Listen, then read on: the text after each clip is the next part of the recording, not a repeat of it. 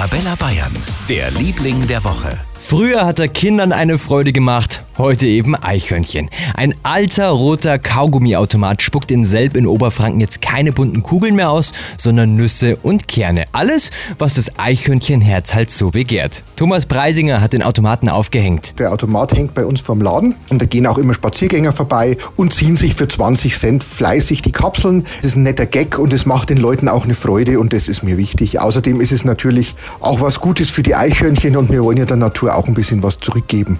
Oh, sehr schön. Ist der Automat jetzt quasi zum Eichhörnchen-Hotspot geworden? Richtig. so kann man es vielleicht ausdrücken. Oder zumindest zum Hotspot für die Fütterer.